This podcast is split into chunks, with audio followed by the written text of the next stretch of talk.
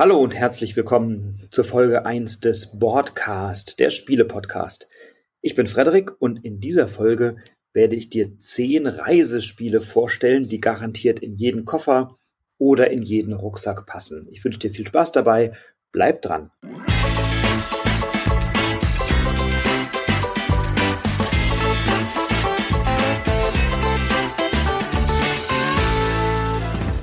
Ja, in diesem Podcast werden wir über Reisespiele sprechen. Reisespiele sollten aus meiner Sicht ähm, ein paar Kriterien erfüllen, die hilfreich sind, wenn man auf Reisen geht. Zum einen maximalen Spielspaß mit hohem Wiederspielwert, also ein Spiel, was man nicht nach dem ersten Ausprobieren wieder zur Seite legt und sagt, naja, das war's jetzt irgendwie und äh, jetzt brauchen wir was anderes, sondern ein Spiel, was auch langfristig Freude macht und was man gerne, häufig und immer wieder spielt. Also Spiele, die einen gewissen Suchtfaktor haben oder einen gewissen äh, ja, Wiederspielreiz einfach bieten.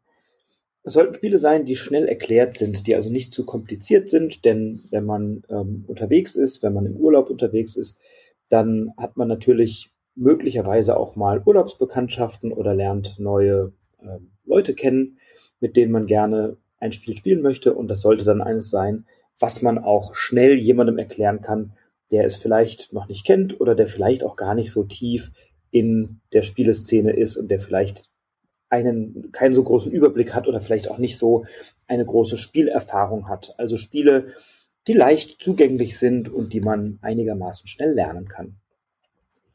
Ein weiteres Kriterium, äh, was ich ansetze, ist natürlich eine kleine Verpackungsgröße. Also es sollten Spiele sein, die sich leicht verstauen lassen, die in einen Koffer packen, äh, passen, in einen Rucksack packen, passen.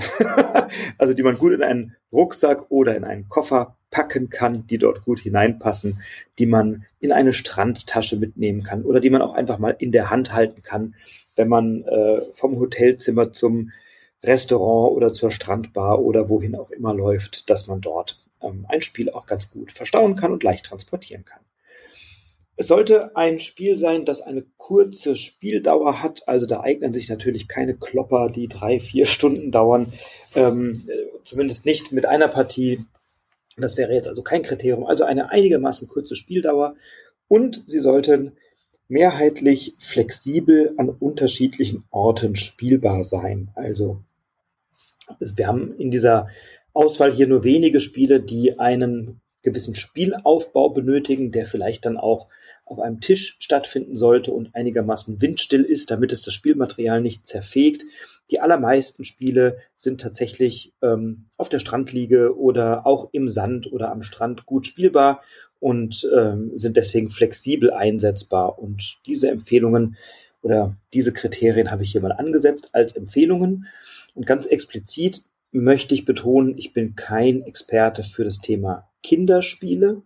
Deswegen möchte ich hier Spiele empfehlen, die man durchaus als Familie spielen kann, die man auch durchaus mit Kindern spielen kann, aber eben keine expliziten Kinderspiele, weil das einfach nicht genau ähm, meine, meine Kenntnisse sind, sondern ich habe Spiele empfohlen, die man als Paar gut spielen kann, als Freundeskreis oder kleinerer Freundeskreis und auch in der Familie und die auch für Kinder überwiegend gut zugänglich sind. Und äh, diese Spiele ähm, wirst du hier kennenlernen und ich habe mir zehn herausgesucht und werde sie dir in zwei verschiedenen Folgen zunächst einmal empfehlen. Also in dieser Folge wirst du fünf Spiele kennenlernen für die Reisezeit und in der nächsten Folge dann noch weitere fünf, die ich uneingeschränkt empfehlen kann und wahrscheinlich wird es dann sogar noch ein paar mehr geben in einer dritten Folge. Also, dann starten wir mal und dann steigen wir mal ein mit einigen Spielen, mit denen ich wirklich gute Erfahrungen gemacht habe und die ich sehr, sehr gerne spiele. Und die Reihenfolge, die ich hier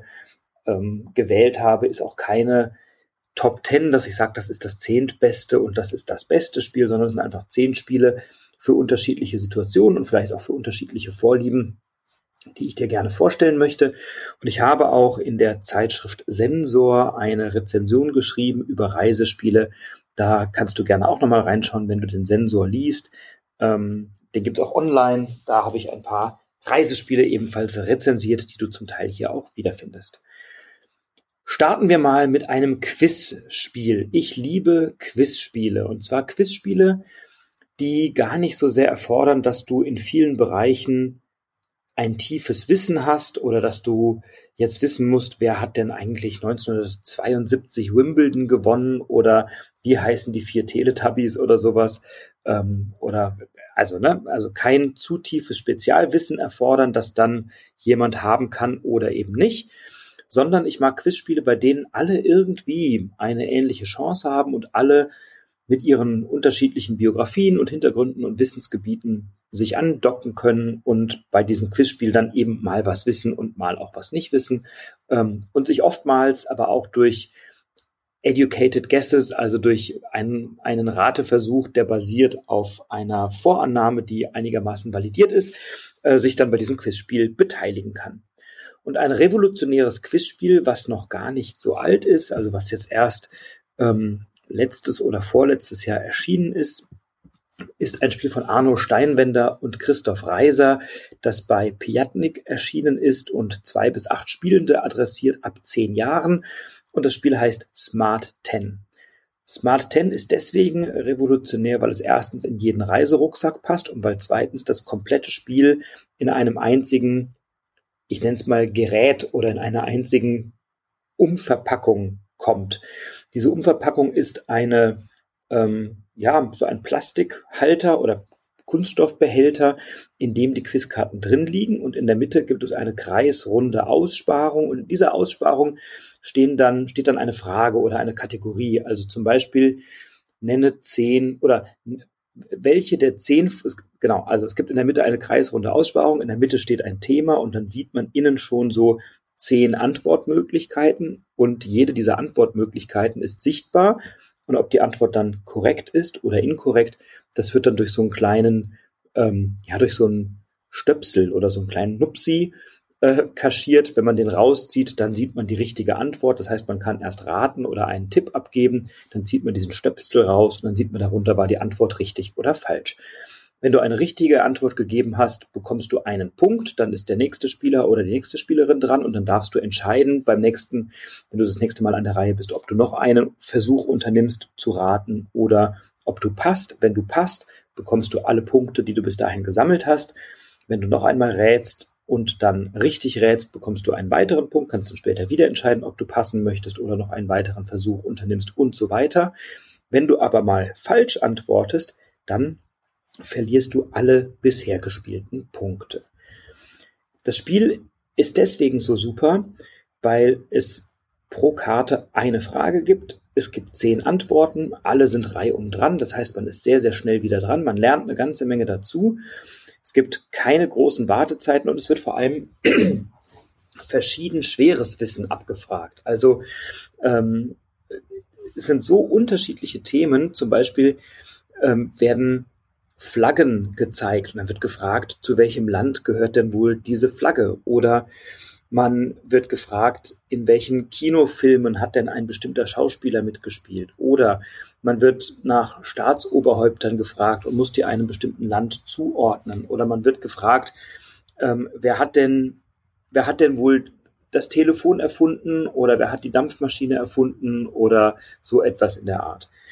Manchmal muss man Dinge in die richtige Reihenfolge sortieren, von klein nach groß oder von groß nach klein oder von äh, ältestes zu jüngstes Ereignis oder umgekehrt. Und das macht sehr viel Freude, weil die Fragen dadurch sehr abwechslungsreich sind. Manchmal muss man einfach nur entscheiden, ist etwas richtig oder falsch? Also ist der Begriff, der genannt wird, eine Wüste oder gehört der Begriff zu den zehn höchsten Bergen der Erde? Und dann sind natürlich dann auch ein paar falsche Antworten dabei.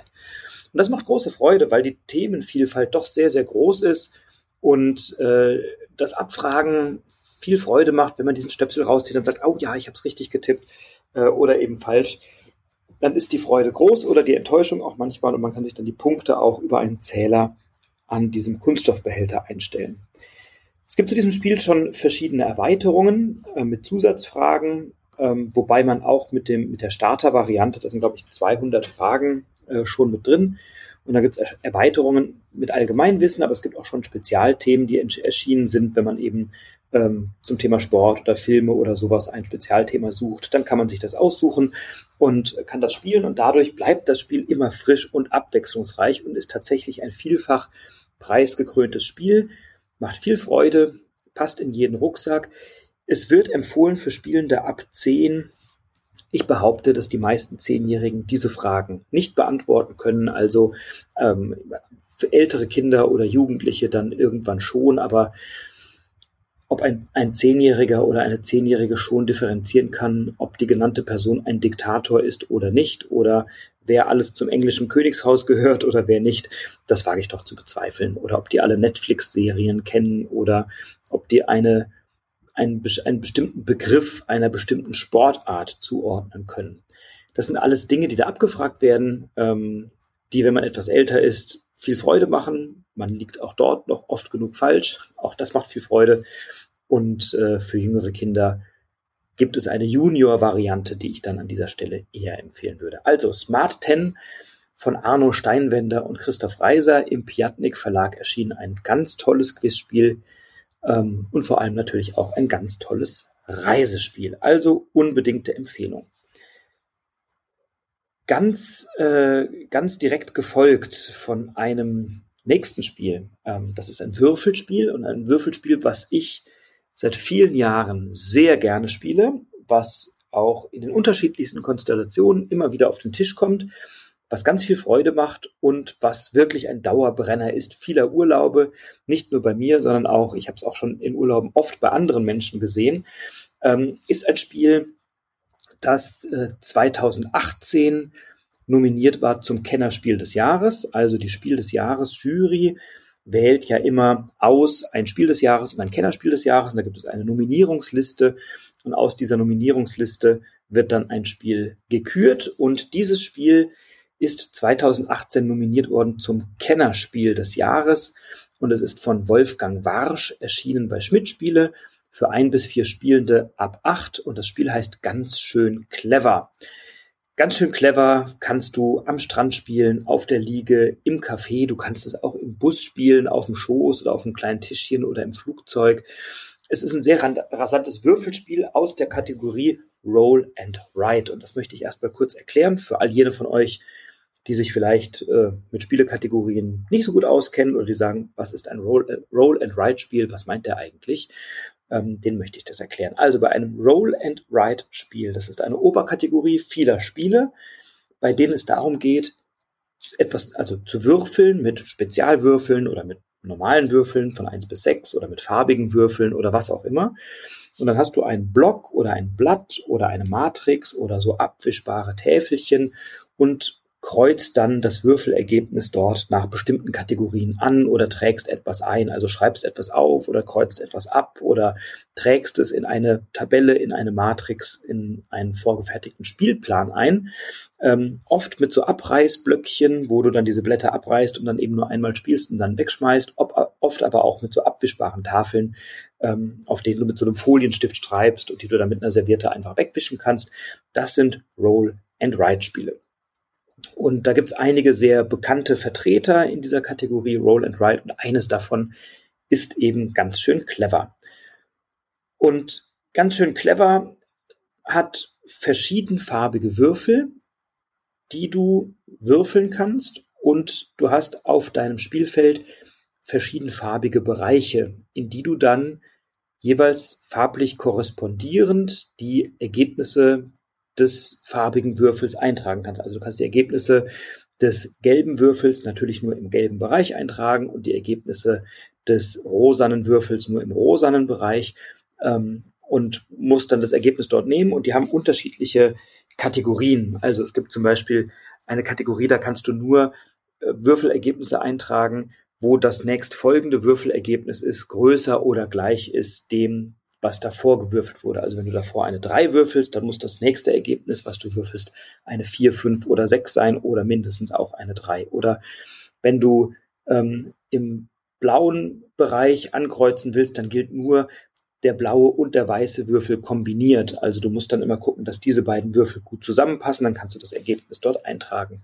Und das Charmante ist, dass immer wenn du einen Würfelwurf machst, dich für einen dieser Würfel entscheidest und ihn in einem dieser Felder einträgst, die jeweils unterschiedlichen ähm, Operationen folgen, also der, das Würfelergebnis muss größer gleich sein oder du musst zwei Würfel kombinieren oder was auch immer, dann legst du alle Würfel, die du die ein kleineres Würfelergebnis hatten als das, was du gewürfelt hast, zur Seite auf ein Silbertablett, äh, sodass dein Mitspieler oder deine Mitspielerinnen sich diese Würfelergebnisse dann in ihren eigenen Pool übertragen können. Das bringt eine gewisse Dynamik. Das heißt, man kann immer, wenn man dran ist, ähm, man, man wartet nicht allzu lange, wenn man nicht dran ist, vielleicht so rum, und kann sich dann die Würfel, die jemand anderes gewürfelt hat, auch schnappen und kann das ein oder andere Ergebnis übertragen. Dadurch ist das Spiel rasant und dadurch, dass du bei jedem Zug entscheiden kannst, welche Würfel du nimmst, hast du eigentlich immer irgendeine coole Option.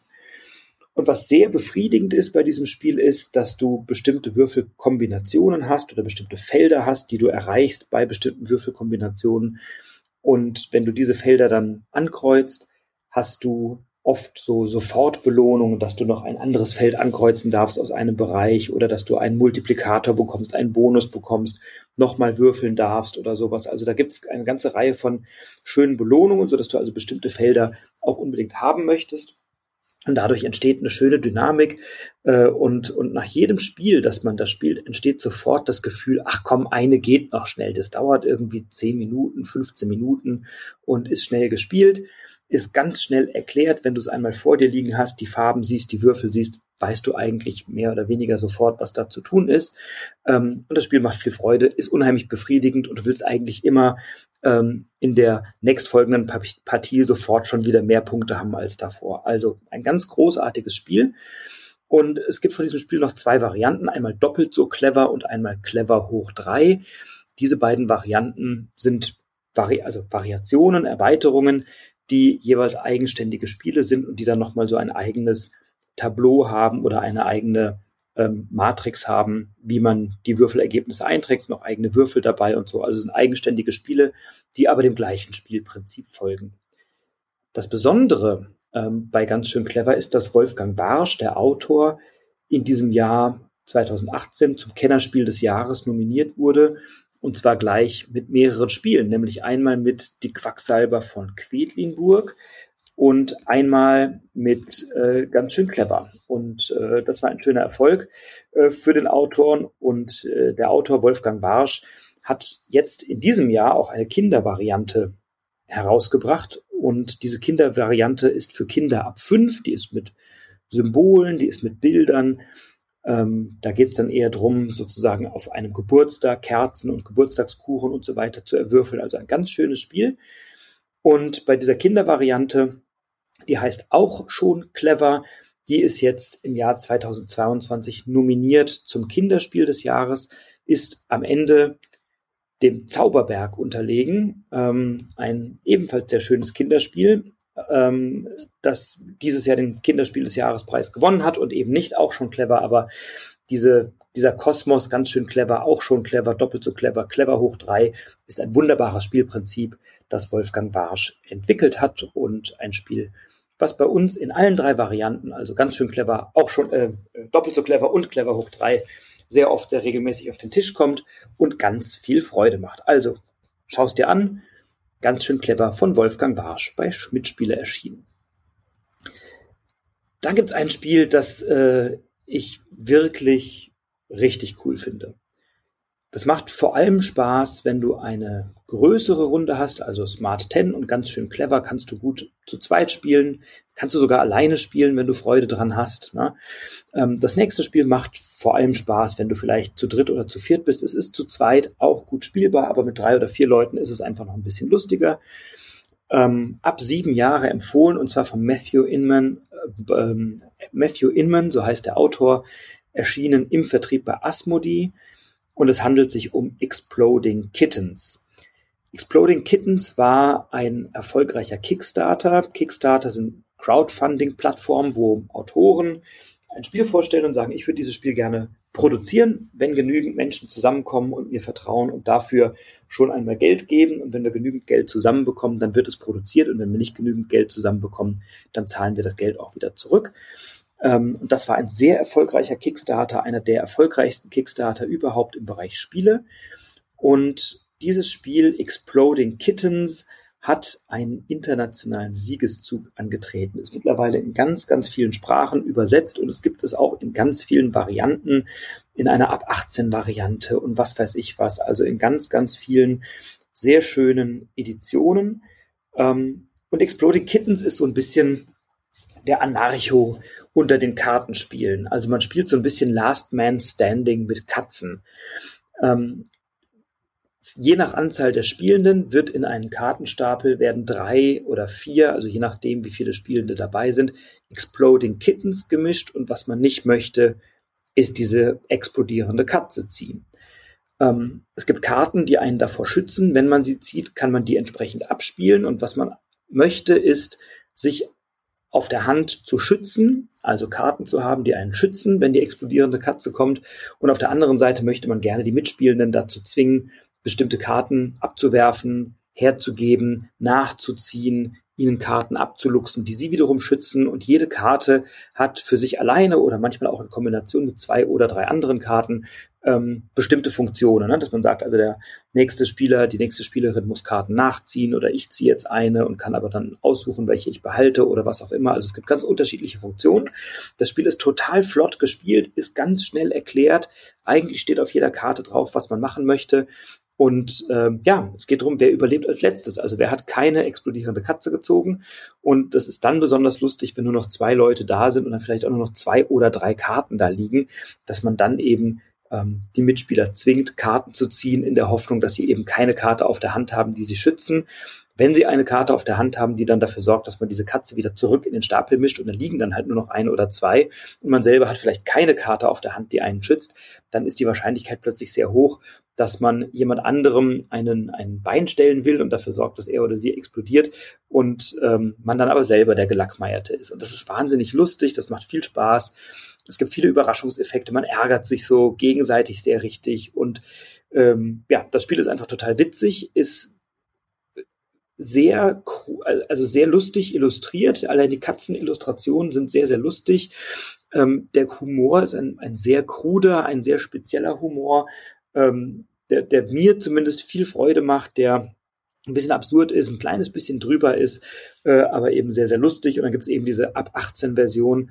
Ähm, auch da gibt es nur illustrierte Katzen, also keine Sorge, aber ein paar schöne Wortspiele, die ich jetzt an dieser Stelle hier nicht wiedergeben möchte, weil möglicherweise ja auch Kinder äh, oder Jugendliche diesen Podcast hören. Aber ähm, der Humor gefällt mir sehr gut und wir spielen sehr gerne diese ab 18 Variante oder natürlich auch viele andere. Spiel hat einen gewissen Suchtfaktor, weil es eben so flott gespielt ist. In einer Dreier- oder Vierer-Runde spielt man dann in der Regel gleich ein paar Partien hintereinander und schwuppdiwupp ist eine Stunde oder manchmal auch zwei rum. Man sagt, Mensch, jetzt haben wir so viel Exploding Kittens gespielt. Das ist doch irgendwie ganz cool. Ähm, es beweist, dass Miau Miau äh, deutlich lustiger und deutlich besser ist als Mau Mau und äh, dass Exploding Kittens ein so erfolgreicher Kickstarter war, ähm, ja, das war absehbar und dass es so viele Editionen gibt, die eine wachsende Fangemeinde begeistern, ebenso. Und bei Asmodee ist das Spiel nach wie vor gut erhältlich und natürlich auch bei deinem Händler deines Vertrauens. Ich habe mir hier übrigens äh, die Mühe gemacht, auch die Spiele herauszusuchen in den Show Notes. Also äh, du kannst sie alle bestellen, wo auch immer, und geh am besten gerne zum lokalen Spielehändler deines Vertrauens. Da hast du große Freude. Also Exploding Kittens von Matthew Inman bei Asmodee erschienen für zwei bis fünf Spielende ab sieben. Sehr cooles Spiel für eine Dreier- oder Vierergruppe, Familie, ein, zwei Kinder oder kleiner Freundeskreis. Da kommt eine Menge Freude auf. Dann haben wir ein Spiel, das ähm, mir wahnsinnig gut gefällt. Also, dass ich liebe und regelmäßig spiele und das ist wirklich so ein Dauerbrenner bei uns im Urlaub. Das kannst du zu zweit, zu dritt, zu viert spielen. Ähm, es ist bei Schmidt Spiele erschienen von Steffen Bendorf, ähm, ist der Autor. Er hat es entwickelt. Ab acht Jahre, und das ist auch eine gute Altersangabe, das kann man auch Kindern gut erklären. Es macht aber für Erwachsene genauso, äh, genauso viel Spaß. Und bei dem Spiel handelt es sich um Quicks. Quicks wurde 2013 zum Spiel des Jahres nominiert, ähm, ist dabei Hanabi unterlegen, was ebenfalls ausgezeichnet ist und auch für die Reise gut geeignet ist. Das werde ich in der nächsten Podcast-Folge vorstellen. Ähm, bei Quicks geht es in einer Partie von vielleicht 10, 15 Minuten, je nachdem, zu wie viel man das spielt, darum, dass man verschiedenfarbige, also man hat so vier verschiedenfarbige Reihen, eine rote, eine gelbe, eine grüne, eine blaue. Und diese Reihen sind in die rote und gelbe Reihe geht von 2 bis 12 und die grüne und die blaue von 12 bis 2. Und man würfelt und überträgt von links nach rechts in dieser Reihe jeweils einen Wert, den man gewürfelt hat. Wenn man mal einen Wert gewürfelt hat, darf man nicht mehr weiter nach links gehen, sondern man geht immer einfach nur weiter nach rechts konsequent. Das heißt, man will diese Reihen möglichst gut füllen. Man hat dazu vier verschiedenfarbige Würfel, einen roten, einen gelben, einen grünen, einen blauen und einen weißen Würfel. Und man kombiniert, äh, Entschuldigung, zwei weiße Würfel und man kombiniert immer zwei Würfel miteinander, entweder die beiden weißen, die man in jede Reihe eintragen kann, oder einen der weißen und einen der farbigen Würfel, die man dann nur in der jeweils mit dem würfelfarbigen, ähm, also mit der, mit der Würfelfarbe korrespondierenden Farbreihe eintragen darf. Also wenn der rote Würfel eine Eins zeigt und einer der weißen Würfel eine Eins zeigt, dann kann ich dort in der roten Reihe eine, bei bei der zwei ein Kreuzchen machen. Das ist deswegen so interessant, weil man, wenn man die weißen Würfel nimmt, danach noch einen weißen und einen farbigen Würfel kombinieren darf. Also man kann auch in einer Runde, wenn man das möchte, zwei Kreuze setzen und die beiden weißen Würfel bilden einen Wert, den auch alle Mitspielenden jeweils frei für sich verwenden können. Und dadurch entsteht ein schönes Miteinander. Es gibt überhaupt keine Wartezeiten. Man ist eigentlich immer dran. Man würfelt, trägt das schnell ein und dann geht's weiter. Wenn man ähm, kein Würfelergebnis eintragen kann oder möchte, kann man auch einen Fehlwurf machen. Sobald jemand äh, vier Fehlwürfe hat, ist das Spiel vorbei. Jeder Fehlwurf wird mit minus fünf Punkten berechnet und dann wird am Ende einfach geschaut, wie viele Kreuze hat denn wer in welcher Reihe und je nach Anzahl der Kreuze gibt es dann bestimmte Punkte und sobald eine Reihe geschlossen ist, also das letzte Feld erreicht ist oder jemand entscheidet, diese Reihe zu schließen, dann wird die Reihe für alle gestrichen, der Würfel kommt aus dem Spiel und auch wenn zwei dieser Reihen geschlossen sind, dann endet das Spiel ebenfalls sofort. Also sehr flott erklärt, funktioniert prima und das Schöne ist, es überwindet auch Sprachbarrieren ganz hervorragend. Wir haben das Spiel gespielt in einem Urlaub mit dem Poolboy in unserem Hotel in Ägypten. Der konnte gut Englisch, der konnte kein Deutsch. Wir haben ihm die Grundregeln auf Englisch erklärt, dann hat er sie so grob verstanden und dann haben wir einfach zwei, drei Runden gespielt und ihm anhand der Würfel gezeigt, was er für Optionen hat. Und das hat er sehr schnell verstanden. Und wir haben dann zu dritt eine, eine gemeinsame Runde gespielt. Und er hat sogar gewonnen, interessanterweise. Und nicht, weil wir ihn haben gewinnen lassen, sondern weil er einfach äh, clever gekreuzt hat und weil er ein bisschen mehr Würfelglück hatte und so. Und äh, das hat sehr viel Spaß gemacht. Es ging ratzfatz ähm, und es hat, er hat es sofort verstanden und man braucht keinerlei Sprachkenntnisse für das Spiel, weil es eben ein reines Würfelspiel ist und weil es mit Würfeln und ähm, ja, so abwischbaren Tableaus eben funktioniert und deswegen auch sehr klein verpackt werden kann. Ähm, und deswegen macht es nachhaltig Spaß, weil man eben auch keine verschwenderischen Abreißblöcke hat. Es macht deswegen so viel Spaß, weil es immer ein Wettlauf ist um die beste Punktereihe und ähm, ja, einem so die eigene Gier, ach komm, ich nehme lieber mal einen Fehlwurf und kreuze nicht in der Reihe an, weil da müsste ich ja zwei oder vielleicht auch mal drei Felder überspringen und äh, würde dann vielleicht auf ein paar Kreuze oder Würfel verzichten oder so. Ähm, und wenn diese Rechnung nicht so gut aufgeht, habe ich halt vielleicht noch schnell mal einen zweiten oder einen dritten Fehlwurf. Und auch die Mitspielenden machen einem immer mal wieder einen Strich durch die Rechnung, weil sie dann eine Reihe schließen, in der ich eigentlich gerne noch ähm, ein paar Kreuze gesammelt hätte oder so. Also es ist auch so ein kleines bisschen kleines taktisches Element, also kein besonders großes und komplexes, aber doch so ein kleines, zu entscheiden, welche Würfel kreuze ich wo an. Und nehme ich jetzt einen Würfelwurf, den beispielsweise ein Mitspieler von mir gewürfelt hat, nehme ich den oder hoffe ich drauf, dass ich das selber würfle. Also nehmen wir mal an, er würfelt eine 7 oder sie würfelt eine 7 und ich trage die ein. Die 7 ist ja statistisch die am häufigsten gewürfelte Zahl.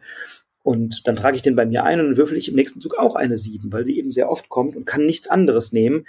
Dann habe ich mir dadurch vielleicht einen Fehlwurf eingehandelt, den ich gerne nicht gehabt hätte. Also ich habe dann so ein paar Entscheidungen, keine komplexen, aber so die eine oder andere.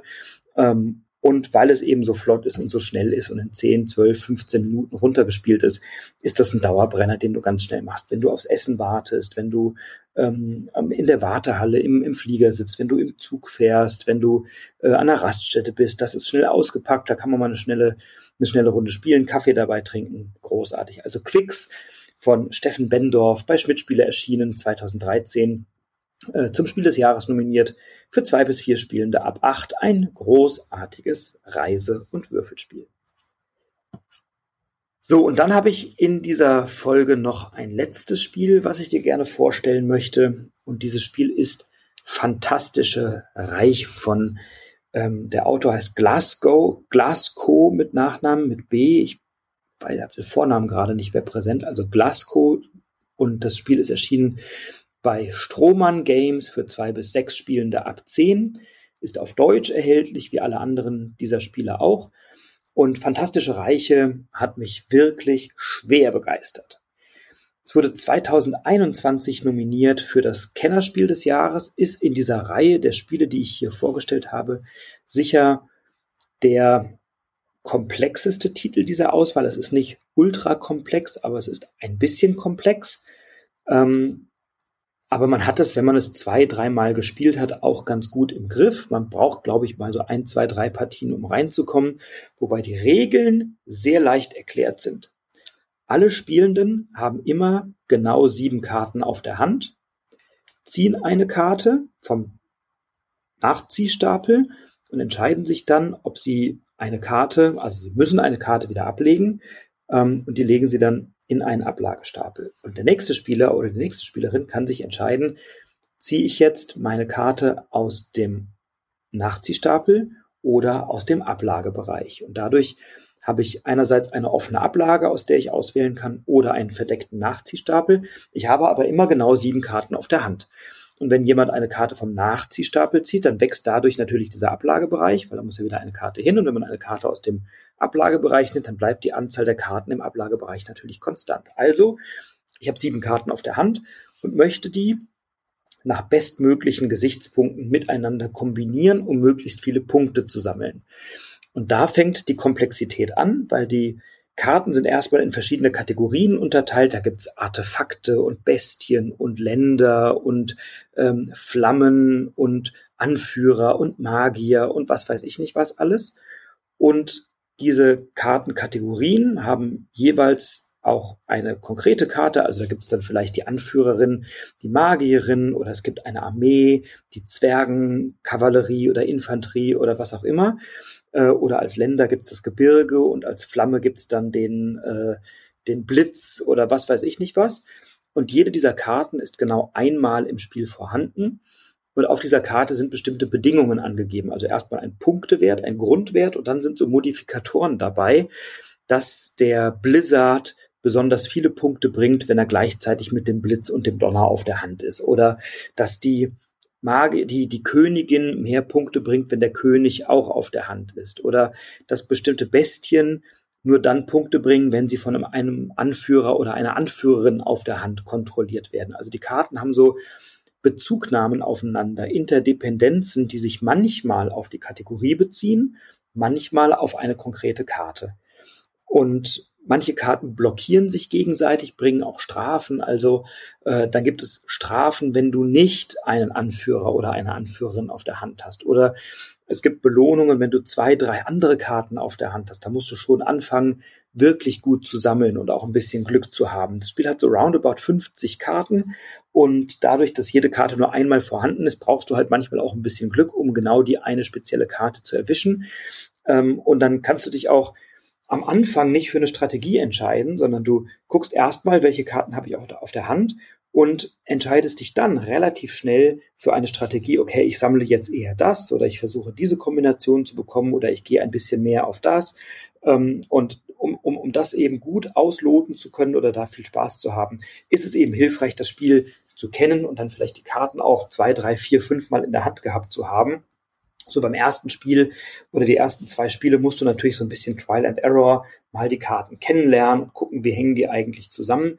Aber wenn du es ein paar Mal gespielt hast, dann ist es erstens intuitiver und zweitens kennst du natürlich dann die Karten auch irgendwann und weißt schon, worauf du so gehst. Und dieses Spiel, Fantastische Reiche, ähm, macht ganz große Freude. Es ist empfohlen ab zehn Jahre. Ich glaube auch, dass man das in dem Alter schon spielen kann. Da sind vielleicht die Entscheidungen manchmal noch nicht so super komplex. Dann geht man vielleicht eher auf was Einfacheres oder Offensichtlicheres, um es zu sammeln.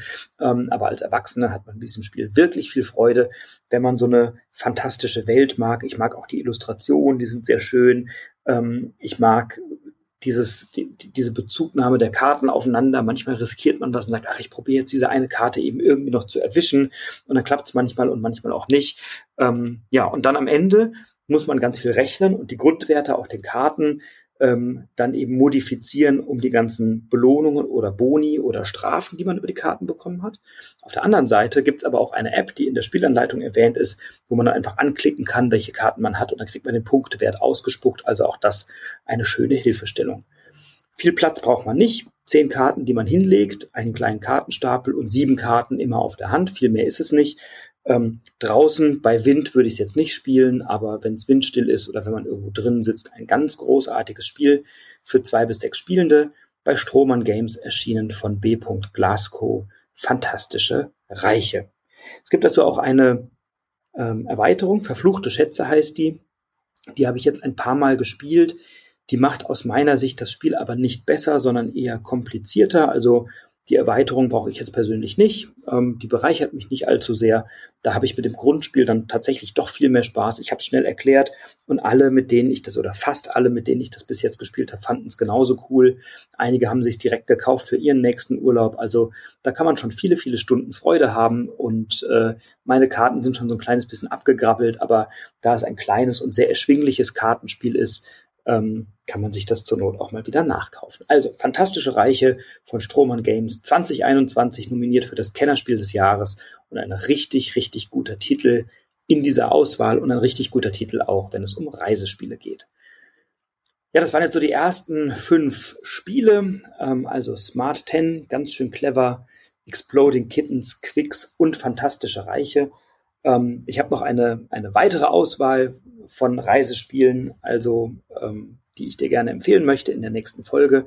Freue mich, wenn du wieder einschaltest. Ich freue mich, wenn dir diese Folge gefallen hat. Ich würde mich natürlich sehr freuen, wenn du die Folge bewertest bei iTunes oder bei Spotify oder eben bei dem Podcast-Anbieter deiner Wahl, wenn du mir da eine gute Rezension schreibst und fünf Sterne, das hilft mir natürlich.